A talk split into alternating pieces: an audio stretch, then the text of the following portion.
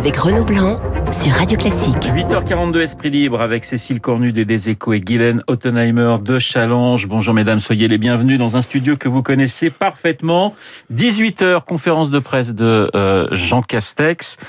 Qu'est-ce que vous en attendez concrètement? J'avais posé la même question à Laurent Berger qui me disait qu'il n'entendait pas grand-chose. Est-ce que pour vous, euh, Castex joue gros, si je puis dire? Cécile. À chaque, à chaque fois, hein, on a ces rendez-vous tous, les 15 jours. Il faut, ce qui est très compliqué, c'est de continuer à, à, garder la mobilisation euh, des Français, alors qu'on n'a qu'une envie, c'est d'avoir des bonnes nouvelles et qu'il est incapable de nous en donner. Voir quand il y en a, c'était le petit frémissement là dans, dans les nouvelles contaminations euh, de la fin de la semaine dernière. Quand il y en a, il vaut mieux les mettre sous le boisseau parce que le message principal, c'est continuer à faire des efforts, etc. Donc il est dans quelque chose d'absolument impossible. Il sait qu'il faudrait donner un, un, horizon aux gens, euh, euh un monde d'après, euh, une petite lumière, comme a dit Jean-Luc Mélenchon, pour rentrer en campagne. Et en fait, il ne peut pas le faire parce qu'il faut d'abord que les gens restent euh, préoccupés par ce virus. Guylaine. C'est toute la difficulté des en même temps, c'est-à-dire euh, nos efforts payent, mais en même temps, il faut continuer vraiment sérieusement. Euh, il faut confiner parce que la situation euh, sanitaire est grave, mais en même temps, il faut sauver un peu l'économie. Dans le premier confinement, il y avait 91% des gens qui adhéraient au confinement parce que c'était total, global, et il n'y avait pas de jalousie. Et c'est simple de donner, enfin, c'est compliqué, mais c'est acceptable une règle pour tout le monde. Une règle où vous saucissonnez ceux qui doivent l'appliquer, ceux qui n'ont pas, sont pas obligés de l'appliquer, c'est très, très compliqué. Maintenant, moi, j'en ai un peu assez des gens qui disent, bah oui, mais si moi, mon commerce, c'est bien, avec j'ai du gel, etc. Oui, individuellement, vous prenez plein de commerces, plein d'activités, de coiffeurs, etc c'est pas en soi un risque plus grand qu'un supermarché, mais c'est simplement que quand vous avez un risque de saturation des hôpitaux, le seul moyen de faire baisser la pression, c'est d'éviter les raisons de sortie. Parce que quand vous sortez, vous touchez le bouton d'ascenseur, vous touchez la porte d'entrée, vous touchez votre masque, vous multipliez les risques de contamination. Et si on veut faire baisser la pression, c'est bête et méchant, c'est on réduit la circulation des citoyens. Mais les commerçants vont vous dire, nous, on joue notre survie. Oui, c'est vrai. Ben dans, dans, dans, on est dans une pandémie historique, enfin quelque chose de dément. C'est partout dans le monde qu'on est obligé de confiner, et c'est bête et méchant. Et le gouvernement fait quand même beaucoup pour aider les entreprises. Mais c'est vrai qu'il y aura des morts, c'est vrai. Alors on va revenir à Jean Castex, mais, mais avant, une question sur... Euh, finalement sur les, Français. On a le sentiment, parce qu'on entend de plus en plus les médecins qui disent mais la situation elle est, elle est pire que le premier, euh, le premier confinement. On est devant euh, un pic qui va arriver. On a le sentiment, je ne sais pas si vous le partagez, que les Français sont écoutent moins, entendent moins ce que disent les médecins aujourd'hui qu'au mois de qu'au mois de mars, au mois d'avril. Oui, ils entendent moins d'abord parce que la parole médicale a été beaucoup décrédibilisée. On a entendu tellement de médecins.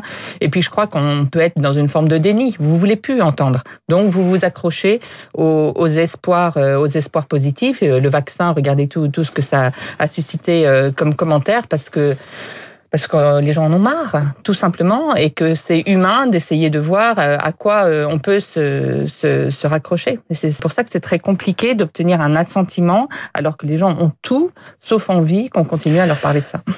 Mais il y a un peu une accoutumance. C'est-à-dire que euh, chez une partie de la population qui n'est pas à risque, eh ben ils assument le risque de prendre le Covid plutôt que de se pourrir la vie. C'est et c'est comme ça qu'on va évoluer parce que ce, ce, moi je pense que ce, ce, virus va être encore là pour un moment. Attends, avant que les vaccins puissent être faits à une partie suffisante de la population, il va se passer pas mal de temps.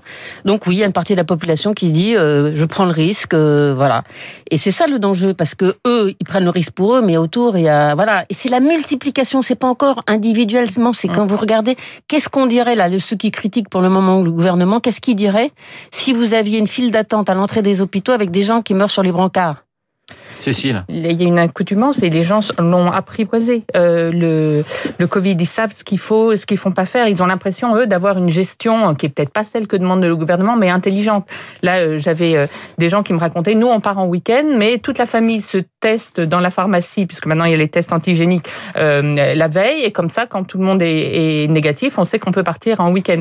Donc chacun fait ses propres règles, et c'est ça aussi qui crée une sorte. Il y en a même qui se mettent en confinement quatre jours avant de se retrouver le week-end à la la maison de campagne pour vous dire que quand même. C'est pas, c'est pas idiot, mais en même temps, c'est, c'est pas ça qui collectivement euh, crée euh, une baisse du virus. J'en reviens à Jean Castex. David, dans sa revue de presse, parlait du, du coup de mou. On en parlait notamment dans, dans le canard enchaîné de, de, de, Jean Castex. Vous le, vous le ressentez un petit peu euh, de cette manière-là? Là, on sent la guerre monter entre Bruno Le Maire et, et, et lui-même.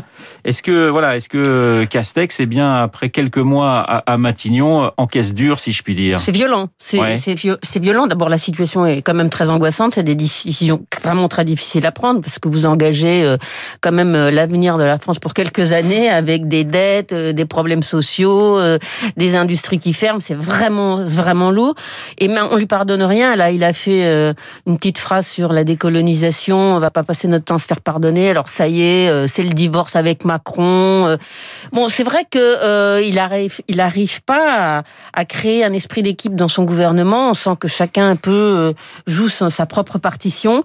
Je trouve ça un peu délétère. Et euh, bon, cet homme n'a pas démérité. Il n'est pas brillantissime. Il est pas. Mais voilà, on est dans une situation extrêmement, extrêmement grave. Il faut quand même le savoir. Cécile. Lui, moi, je l'ai, je l'ai vu la, semaine dernière, euh, Jean Castex. Il a l'air de s'en foutre complètement. Hein. Il dit ça comme ça. Hein. Ses commentaires, je m'en fiche. Je suis là pour prendre la foudre. Euh, il n'y a pas de souci. je continue comme ça. N'empêche que c'est sans doute, mais il ne l'avouera jamais, difficile. Emmanuel Macron l'a choisi. Il disait il faut euh, euh, quelqu'un euh, qui prenne pas l'ombre pour gérer la vie de tous les jours, pendant que lui se préparait à, sa présidentielle et il parlait aux Français. Et en fait, on voit bien que depuis quatre mois, il doit être là depuis quatre mois. Depuis quatre mois, il joue il, gère tout sauf la vie de tous les jours. Ouais, et vous, dans, dans les échos ce matin, Cécile, vous nous parlez finalement du monde d'après que prépare Jean Castex. Oui, Jean Castex, c'est ce que je disais tout à l'heure, il, voit bien qu'il faudrait redonner un petit peu de lumière aux Français, qu'il faudrait qu'ils puissent voir euh, la fin euh, du tunnel. Et il dit, euh, je vais faire un plan à neuf mois où on arrêtera la politique de stop and go, ce sera très clair, les gens verront où on va pendant neuf mois et comment on fait pour gérer le virus dans la durée. Et, et en fait, à chaque fois, il est obligé de le reporter parce que là, on n'est pas, on voit bien qu'en tout cas, c'est pas ce soir qu'il va parler de ça. Il faut là euh, rester mobilisé sur cette vague. Guylaine. C'est vrai que sur le plan économique, ce gouvernement a, réagi très vite, très fort, parce qu'on sent que Emmanuel Macron, qui est quand même celui qui pilote tout, a cette sensibilité. Il sait très bien ce que c'est qu'un tableau Excel et euh, un, un, bilan et voilà. Mais sur le plan sanitaire, vie des quotidiennes, on sent que il n'y a pas le bon, le bon touch, il n'y a pas le, le, le, voilà, on, on sent pas qu'il y a une compréhension de la vie des gens. Euh, c'est, voilà, c'est pas, c'est pas leur domaine, c'est pas, il n'y a pas cette empathie, il n'y a pas euh, un, flair, si je puis dire, de ce qui est en train de se passer. Et je pense que la grande erreur, c'est en septembre, ils ont tout axé sur leur plan de relance. Ils ne parlaient que du plan de relance. Il fallait faire repartir l'économie. C'était euh, tous les jours, on nous bassinait avec le plan de relance, qu'on allait avoir la croissance aussi, etc. Alors que tous les médecins leur disaient attention, attention, le Covid revient. Et il y a eu un peu un déni de la part des gouvernants. Alors on va parler euh, politique, politique et, et, et justice avec euh, euh, les euh, nouvelles déclarations de Ziad Takieddine, l'homme d'affaires franco-libanais, interrogé par Paris Match et interrogé par BFM. évidemment, Takieddine, c'est l'affaire libyenne, la campagne de Nicolas Sarkozy de 2007 qui aurait été financée par Kadhafi. Accusation de Takieddine. Je vous propose de l'écouter. On est en avril 2013, justement, parlant de ces accusations. Est-ce que de l'argent a été versé? Oui. Par qui? Par les autorités libyennes, notamment Muammar Kadhafi. À qui À Nicolas Sarkozy et Claude Guéa. Directement Directement. Comment À part des transferts bancaires et par du cash. Voilà, ça c'était euh, Ziad le 22 avril 2013 au micro de Jean-Jacques Bourdin. Et puis, cette fois-ci, le même Takedine, et il y a quelques heures, euh, à interview accordée à Paris Match et à BFM, on l'écoute. Monsieur Sarkozy n'a pas eu un financement libyen pour la campagne présidentielle, et je l'ai dit haut et fort. Or, ce juge tournaire a bien voulu tourner ça à sa manière et me faire dire des propos qui sont totalement contraires aux propos que je dis ou j'ai toujours dit. il n'y a pas eu de financement de campagne présidentielle de M. Sarkozy Jamais. La volte-face de Ziad Takedine. Alors effectivement, la question c'est de savoir quand est-ce qu'il ment. Est-ce qu'il ment en 2013 ou est-ce qu'il ment en, 2020, Guylaine? C'est vraiment un sale bonhomme. Ouais. Et la seule chose qui compte, c'est son argent. Donc, euh, c'est au plus offrant. Voilà, la vérité est au plus offrant. Euh, cela dit, depuis le début, 50 millions. Moi, j'ai toujours tiqué sur euh, au moins la somme, pas sur le fait peut-être qu'il y ait un financement ou pas, j'en sais rien, mais 50 millions, c'est le double de, de, de, de l'autorisation d'une campagne présidentielle. Et euh, bon, ben voilà, euh, l'arroseur arrosé. Euh, je, je n'aimerais pas être le juge d'instruction. Voilà, interview réalisée à Beyrouth, puisque Takedine a fui la justice française alors qu'il est, il est condamné, Cécile. Hein. Oui, mais ce qui est amusant, c'est que là aujourd'hui, il dit c'est le juge Tourner qui m'a mal compris. J'ai jamais dit qu'il n'y avait pas eu ces versements. On voit avec l'interview. Je vous ai compris, nouvelle version. Voilà, nous on est tous des juges Tourner parce qu'on avait tous quand même compris qu'il y avait eu ces versements. Après, maintenant, politiquement, ça offre quelque chose à Nicolas Sarkozy. On voit qu'il n'a pas tardé à le dire. Il faut rappeler qu'il a été il a été mis en examen il y a juste trois semaines hein, pour association de malfaiteurs dans, dans, cette affaire. Donc là, bon, bah, toute, toute euh, sa machine s'est mise en route pour demander la démise en examen. Euh, c'est vrai que tout ne repose pas dans cette affaire sur le propos euh, de Takiedine. Enfin, c'est la pièce maîtresse quand même. C'est le, déclencheur. Et c'est vrai que ça peut questionner aussi tous les autres témoins qui sont des proches de, Kadhafi en réalité. Donc euh, voilà, est-ce que Nicolas Sarkozy va obtenir euh, ça? C'est souvent des preuves indirectes. La question maintenant, c'est justement Nicolas Sarkozy qui a déjà fait part de sa satisfaction, qui espère qu'effectivement sa mise en examen prendra prendra fin. Est-ce que vous imaginez un, retour sur la scène politique de Nicolas Sarkozy, parce que il l'a fait déjà deux fois. Hein, donc, euh, est-ce qu'une troisième euh, bis repetita pour, euh, pour Nicolas Sarkozy, qui voit quand même l'horizon judiciaire se dégager? Écoutez, en termes de présidentiel, tout est possible. On le voit bien, les surprises sont possibles. Les gens peuvent revenir de très très loin. Ce qui est sûr, c'est qu'aujourd'hui, ce que vous entendez dans la bouche des Français, c'est on veut un homme qui sache décider, qui ait des couilles, qui, si vous me permettez l'expression, qui ait de l'audace. Euh, ça correspond un petit peu au profil de Nicolas Sarkozy. Maintenant, euh, voilà, son retour n'est pas du tout inscrit dans la dans la logique euh, des prochains des prochains mois. Mais euh, on ne sait pas ce qui va se passer demain. On en parlait tout à l'heure avec Berger hors, antenne. On ne sait pas ce qui va se passer au printemps. On a moindre étincelle peut changer la face politique de la France. Cécile. D'abord, il y a d'autres affaires. Il, y a, il a un procès le 23 novembre, c'est bientôt dans l'affaire euh, des écoutes. Il en a un autre au printemps sur euh, l'affaire Big Malion. Mais ce qui est vrai, c'est que malgré ce qu'il dit, Nicolas Sarkozy n'a pas complètement renoncé. Son proche Brice Hortefeux dit toujours le chaos, c'est Sarko. Donc si la situation devient devient complètement chaotique et impossible pour Emmanuel Macron. Il n'ira pas contre Emmanuel Macron, mais il pourrait, enfin, dans sa tête, peut-être pouvoir jouer quelque chose à ce moment-là. Il a toujours un poids considérable à droite. Oui, c'est le, grand gourou de la droite. Tout, dès que quelqu'un veut faire quelque chose, il vient le consulter.